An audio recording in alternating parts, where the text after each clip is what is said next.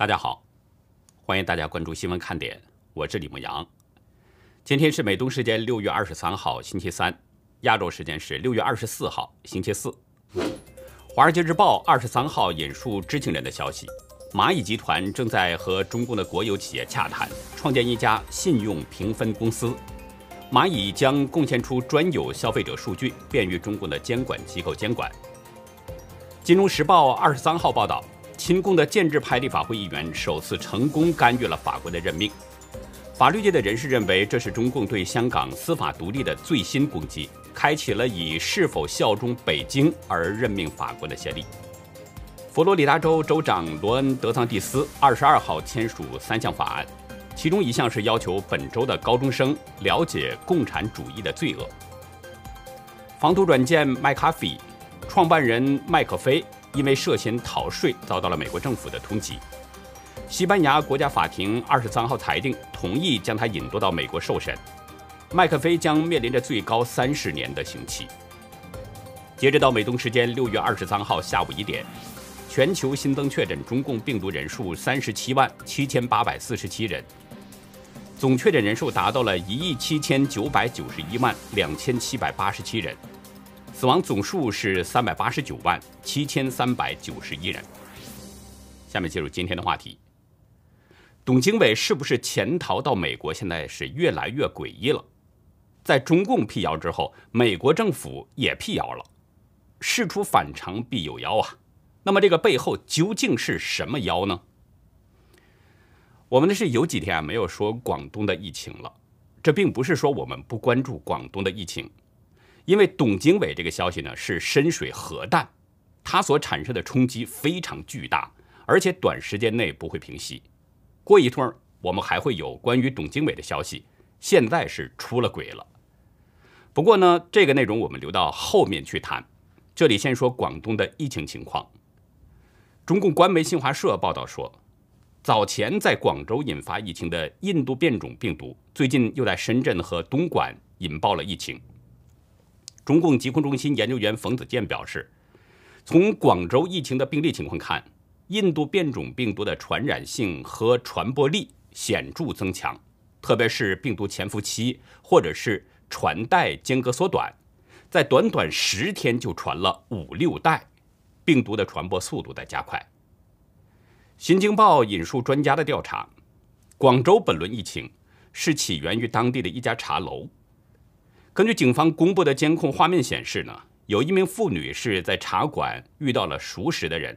便走上前去打招呼，前后时间只有短短的一分二十秒，就被对方的病毒感染了。四天之后，已经感染了病毒，但是自己并没有发觉的这名女子，到另外一家茶楼去喝茶，期间去了一趟厕所，在她去厕所的过程当中，另一名女子跟在她的身后，两个人只有短短十四秒的交集，并没有肢体接触。但是后者仍然被感染了，这是本轮疫情当中接触时间最短的一次传播案例。报道引述专家表示，印度变种病毒的传播力比其他病毒更快更强，潜伏期短，重症比例高，而且病情变化快，非常难以捉摸。专家是建议呢，面对来势汹汹的印度变种病毒，要做到三个加，哪三个加呢？流行病毒调查要加速，核酸检测频次要加量，防控的措施要加码。专家建议三个加，或许是有它的道理，但是加强防控措施也应该考虑到民生的问题。今天早上，一位大陆的网友呢向我爆料，中共为了过生日，把广州一般人民拘禁了整整一个月了，没收入，没粮食吃，谁能救救我们呢？网友给我发来了几张网络截图，从文字内容来看，与当局宣传的差距非常大。一位网友昨天在微博中写道：“不知怎么表达，第一次对我引以为豪的广州感到如此失望。”微博中写道：“芳村所谓的封控区没有病例，五月二十八号到今天已经正好十四加七，未见解封。”另一位网友表示，已经被封控了第二十五天了，做过八次核酸，全员阴性。这几天广州零确诊，只有境外，只是因为陪跑的芳村片区六月十七号发布内部解封之后，已封二十天，再加七天通告。这七天，或者说六天，我们都不会进行核酸，所以没有数据。网友表示，高风险白鹤洞在日常核酸，有确诊的话，在第七天之后才把数据给打出来。而这个数据其实是用来继续风控陪跑人们的手段。在发布内部解封这个通告的时候，被方村片区的民众骂到臭，骂到全部关评论。陪跑，这个是地方方言，大概指的就是那些没有疫情却仍然被像有疫情一样的那些被封禁的人们。网友特别提到，看到南海陪跑人民群众敢于反抗。是大快人心。这位网友提到的南海群众反抗呢，因为被封闭已经超过了两周，当局仍然不给解封，所以呢，在二十一号的晚上到二十二号的凌晨，南海多个社区的民众是纷纷要求解封，集体向当局抗议，尤其是西环桥底下的抗议最激烈，聚集了上千人，在黄旗小区的好几个路口都挤满了抗议的居民。当局出动了很多的警察，并且还抓走了几个人。但是抗议过后，有民众今天在推特上表示，终于解封了。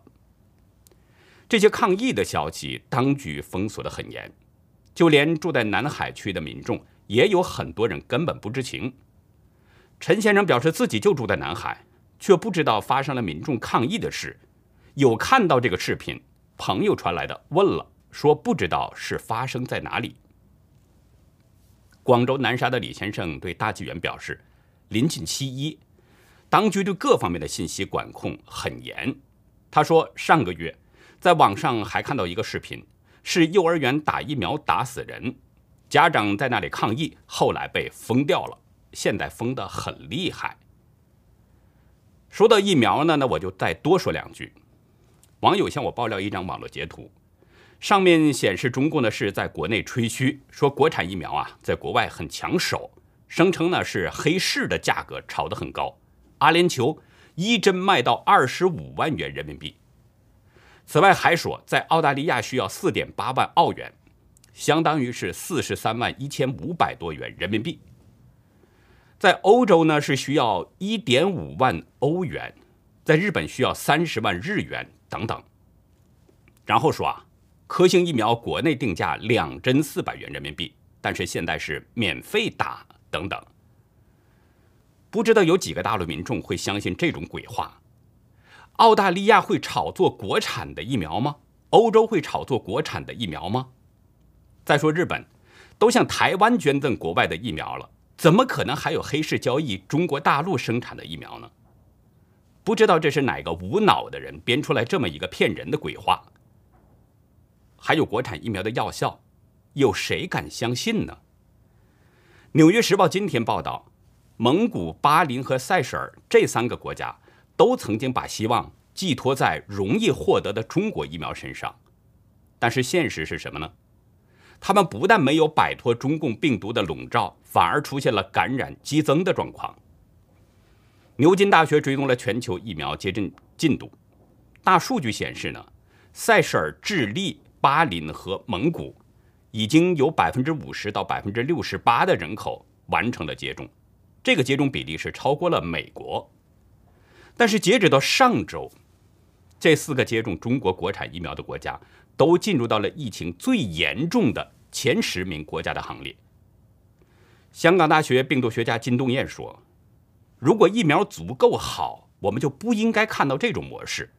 中共有责任解决这个问题。”我之前就说过，越接种中国国产的疫苗，疫情越严重。中共究竟提供的是疫苗呢，还是病毒呢？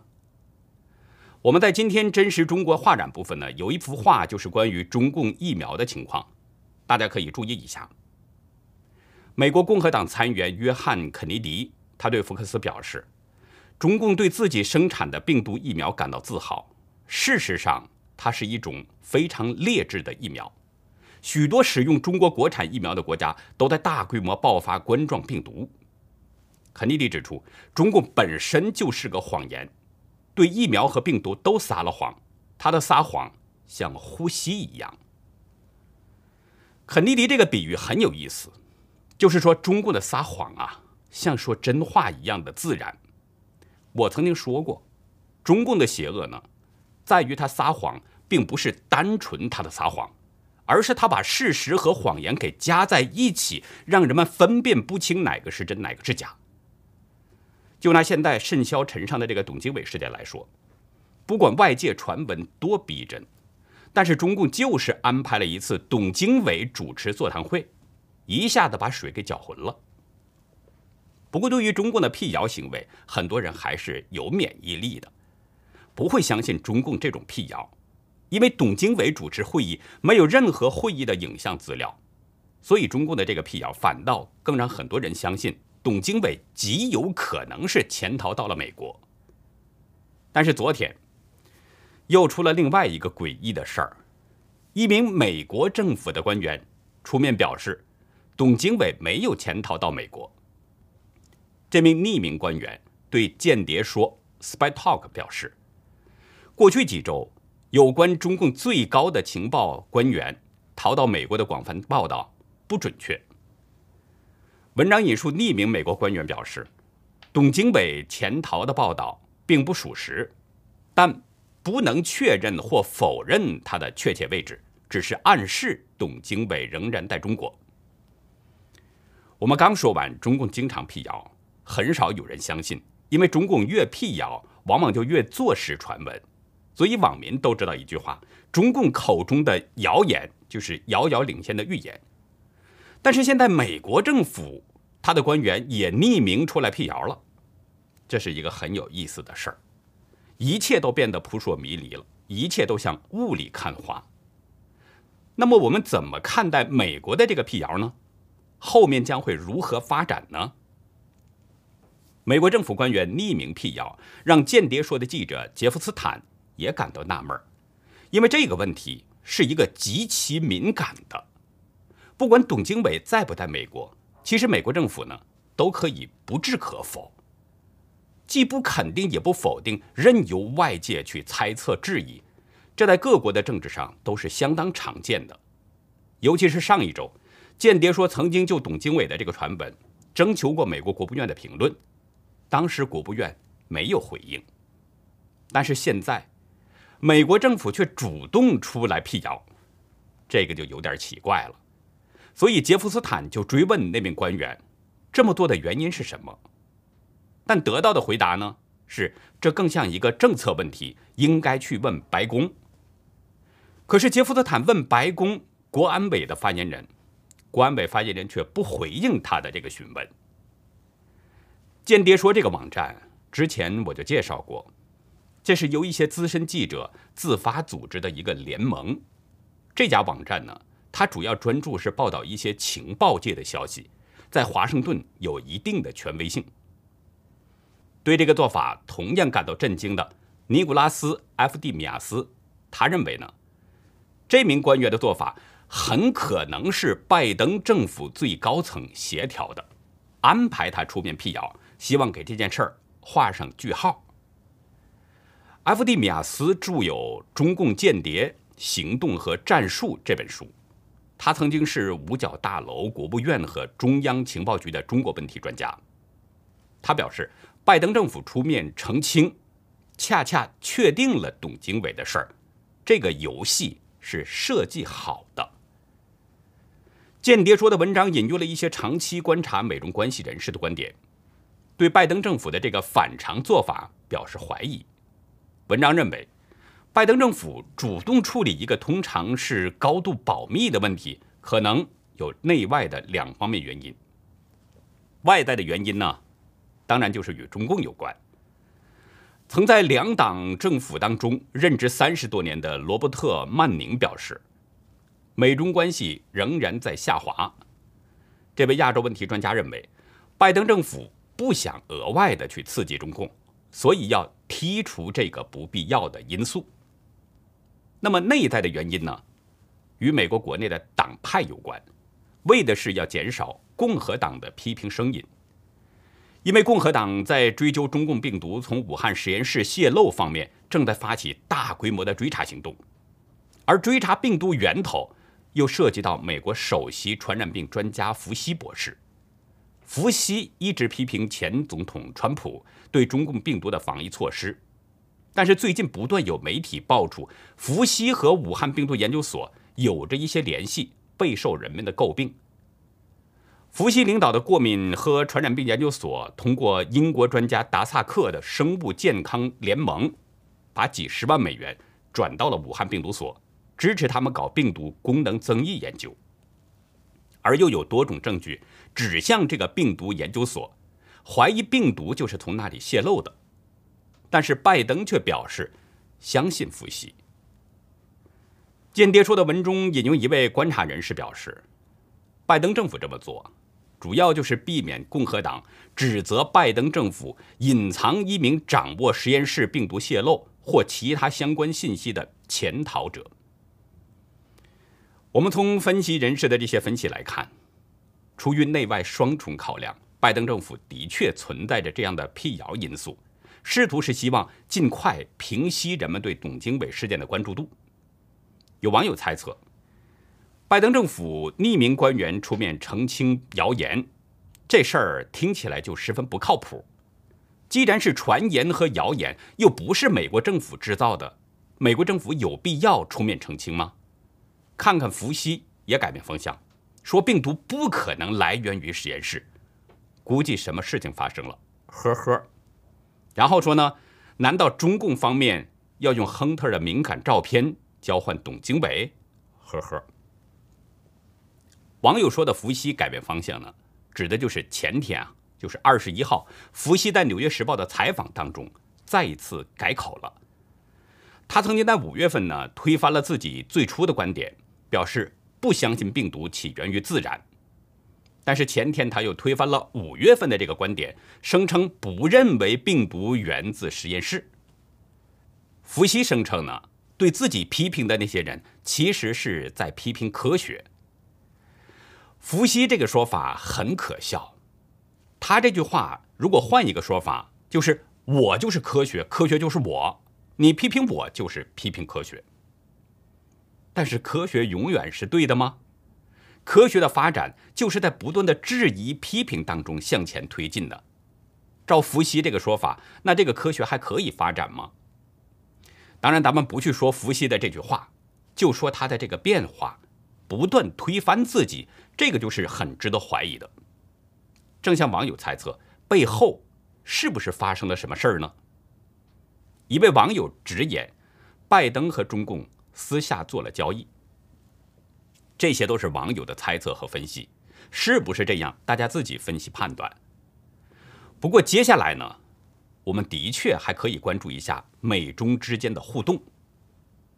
下一周啊，G 二零。要在意大利举行外长会议了，美国国务卿布林肯和中共外长王毅都会去参加。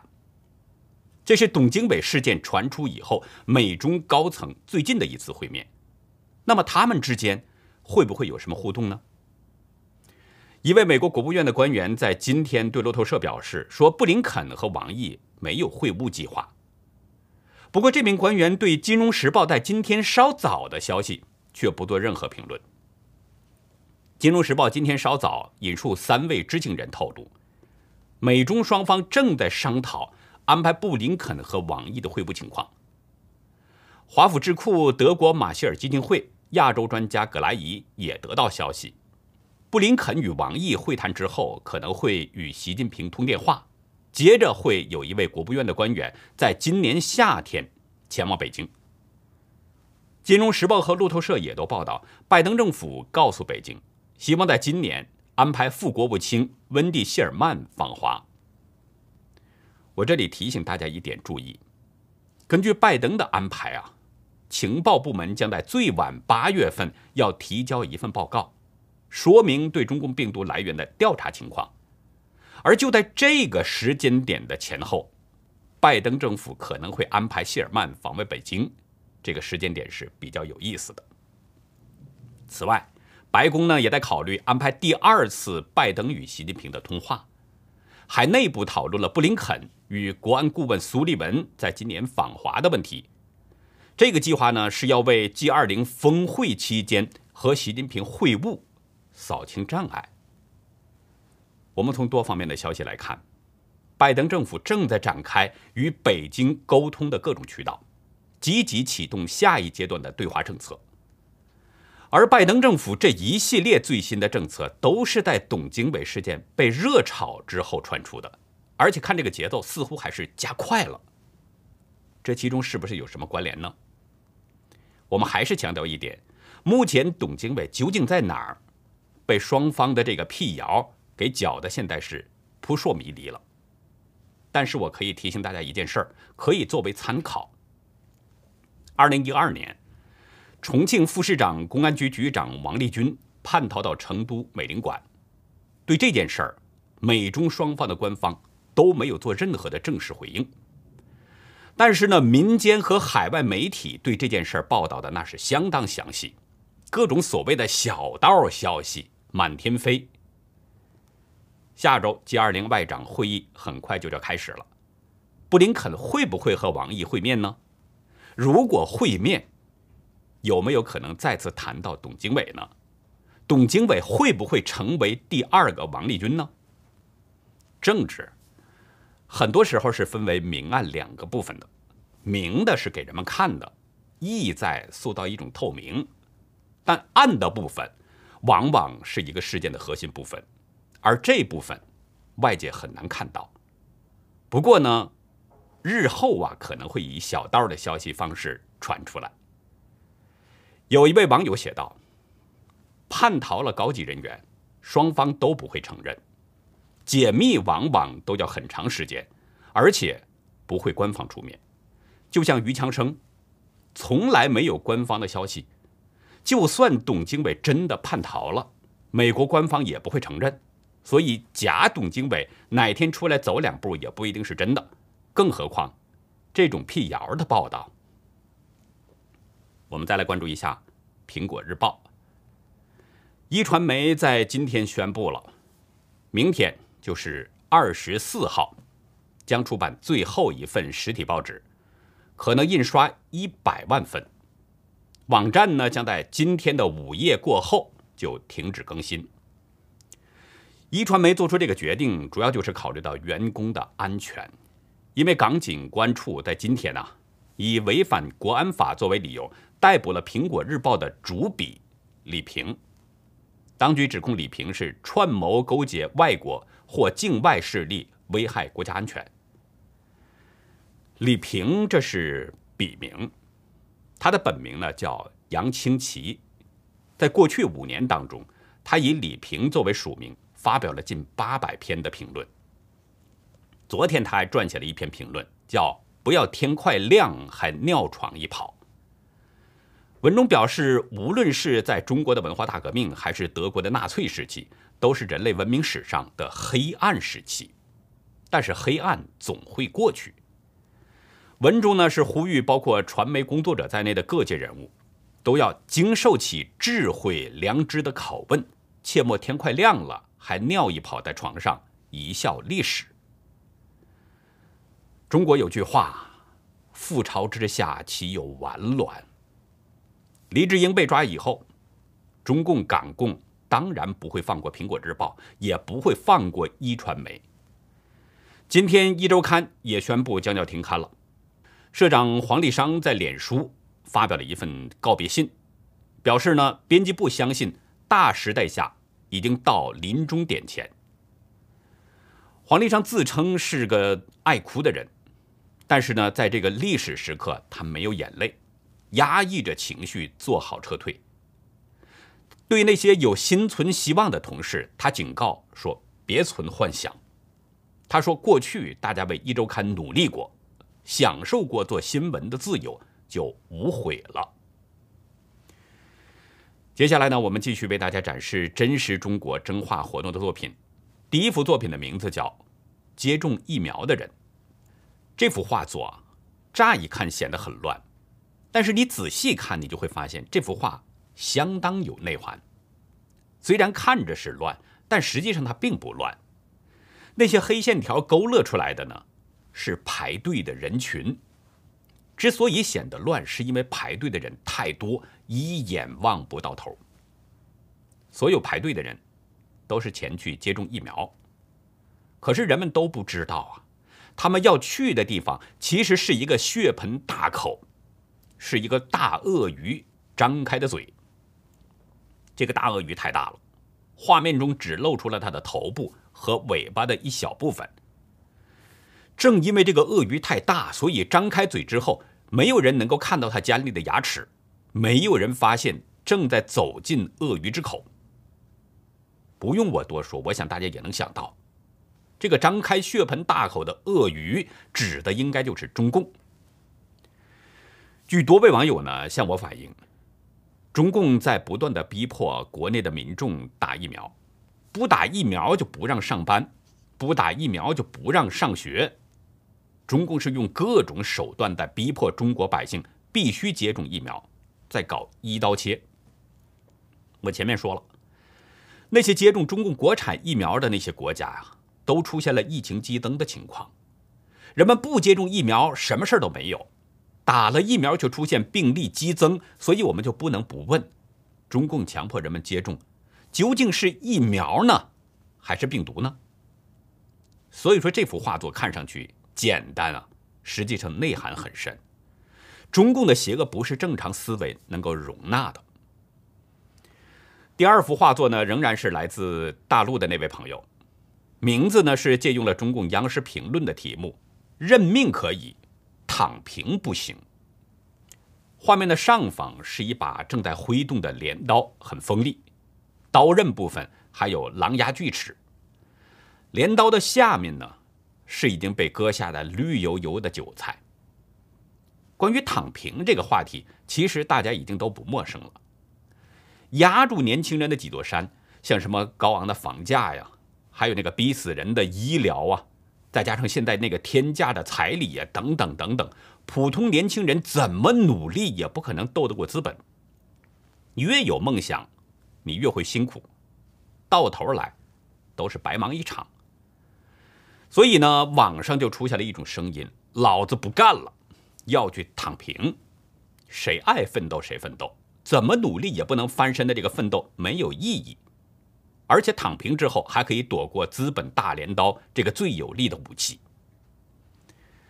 一个人这么说，中共没有太在意；两个人这么说，北京也没有太当回事儿。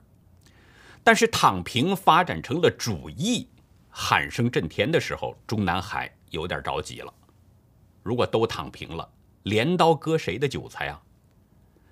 所以呢，央视及时出来为主子分忧了，高喊：吐槽归吐槽，苦恼归苦恼，认命可以，躺平却不行。对此啊，林泉曾经写过一首诗，发表在大纪元的网站上。诗文呢是这么写的：家奴当认命，己乃胖公仆。卖力有余价，躺平无益出。小民量自己，官场俏呜呼。尔作缺德事，我偏看你输。感谢这两位朋友的精彩画作，把中共残害中国人民这个真实给呈现了出来，也让人们呢都看到了中共的邪恶。我希望有更多的朋友啊，都来参加我们这个真实中国真画活动。这是一个非常有意义的活动，大家在创作绘画的过程当中呢，既可以加深对中共邪党的认识，同时也可以启发别人，帮助更多人看清中国的邪恶。所以我希望大家都来参与。我们不是要求您有多高的绘画技巧，我们只希望呢，您的作品能够反映出真实的中国。不论是看到的、听到的，还是您感受到的，都可以画下来。发送到我们的爆料邮箱 xwkd 二零一七 at gmail 点 com。我们在节目当中会展示您的作品，然后会上传到优乐客网站，让这些作品呢发挥更大的清除邪恶的作用。我们以前所展示的每一幅作品已经都上传到了优乐客网站，没有看到的朋友呢，可以到优乐客去观赏，并且为您喜欢的作品点赞。另外，大家在投稿的时候啊，请介绍一下您的这个画作内容，这样呢可以避免我们理解上产生歧义。如果是在别人作品的基础之上进行的创作，那么请一并说明原作出处和原作者的姓名，这样既是对原作的尊重，也可以避免我们出现侵犯版权的问题。还有一件事儿，我们的为台湾加油集气活动呢，还有一周的时间就结束了，就是到六月三十号。没有投稿的朋友啊，请抓紧时间，不要错过这个机会。我们希望您呢，用简短优美的文字，向台湾遭受疫情的那些民众送上祝福，为一线的抗疫人员加油打气。字数要求就在一百字以内，题材不限。您的作品呢？发送到我们的另外一个邮箱，newsinside 两个零 at gmail 点 com。newsinside 这是新闻看点的英文名字。我们也会把您的作品呢都上传到优乐客网站，然后根据大家的点赞数量，我们选取前十篇作品，在节目当中我读给大家听。我们是希望大家都能够踊跃的来参加这两个活动。一场肆虐全球的大瘟疫。夺走了几百万人的生命。从多方的证据来看，中外都有顶尖的科学家对公众撒谎，这才导致病毒大流行。这些人出于自身利益欺骗世界，其实这样做呢，已经是丧失了最起码的医德。在今天的文化看点，我们来聊聊古人的医学伦理：无德不足以为医。欢迎大家到优乐客会员区了解更多。我们会员网站的网址呢是 http: 冒号双斜线牧羊兽点 com，还有一个是 http: 冒号双斜线 ulucky 点 biz。那好，以上就是我们今天节目的内容了。如果您喜欢新闻看点呢，请别忘记点赞订阅，并且啊，尽可能的帮我们把这个频道给转发出去，让更多有缘人都能够看到、听到我们。感谢您的帮助，也感谢您的收看。再会。